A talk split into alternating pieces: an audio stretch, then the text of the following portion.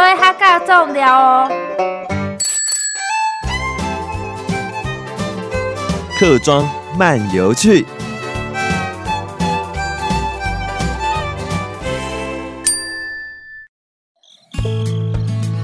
我今天要讲哈龙潭啊的第二集了。我常跟我的新竹朋友建议，假日哦不要跑得很远，因为假日到哪里都很塞，就在附近玩就好啦。啊，龙潭呢是真的很值得走走看看的地方。我分几个区块来讲啊，像龙潭老街这个区块，还有像大北坑休闲农业区这个区块。还有呢，太平村啊，虹桥到三坑村老街这个区块。另外呢，像石门山啊、石门水库啊这一个区块。另外呢，像高原村啊、渴望园区这一个区块，可以分了大概五个区块来讲。就龙潭老街呢，我上次也提到龙岩宫，以龙岩宫为起点的老街呢，你看我们旁边有日本的武德殿。像武德殿旁边又有一个中兆镇文学的生活园区，像中兆镇是我们台湾文学之母嘛。像这个武德殿，我在这里也说明一下，因为日本人提倡武士道、尚武的精神，当时在日治的时候，他要求每一个郡都要设立武德殿，这个日式的建筑，所以现在目前在龙潭还是保留的算完整的。现在目前它前面的广场。也作为一个文化的广场，还有附近像圣基亭来讲，啊，它建于一八二五年，也是非常值得看。但是我们讲啊，圣机亭是什么东西呀？因为古代的人为了尊敬这个知识的传承，还有文字所带来的力量，所以写在纸上的东西都不能乱丢的，必须放在习字亭里面来焚烧。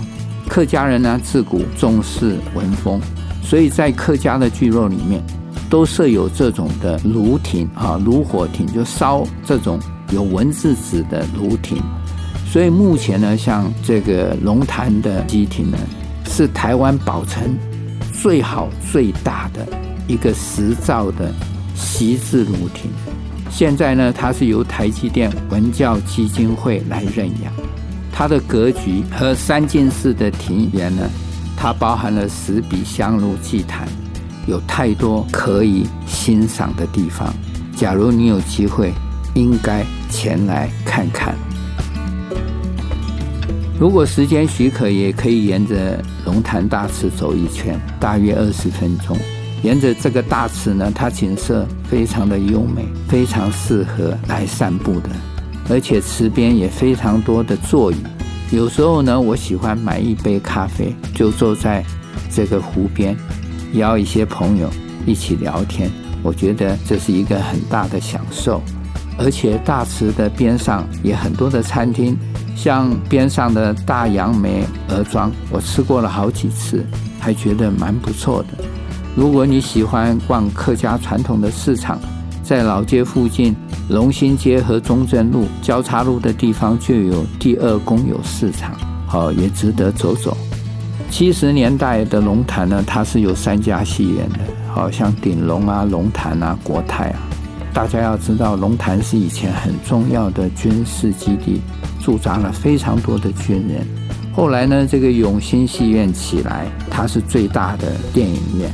但是呢，它经营到二零零九年也关门了，所以这个时代在改变，娱乐的方式也在改变。好，现在手机这么方便，每个人要看个影片也非常的容易。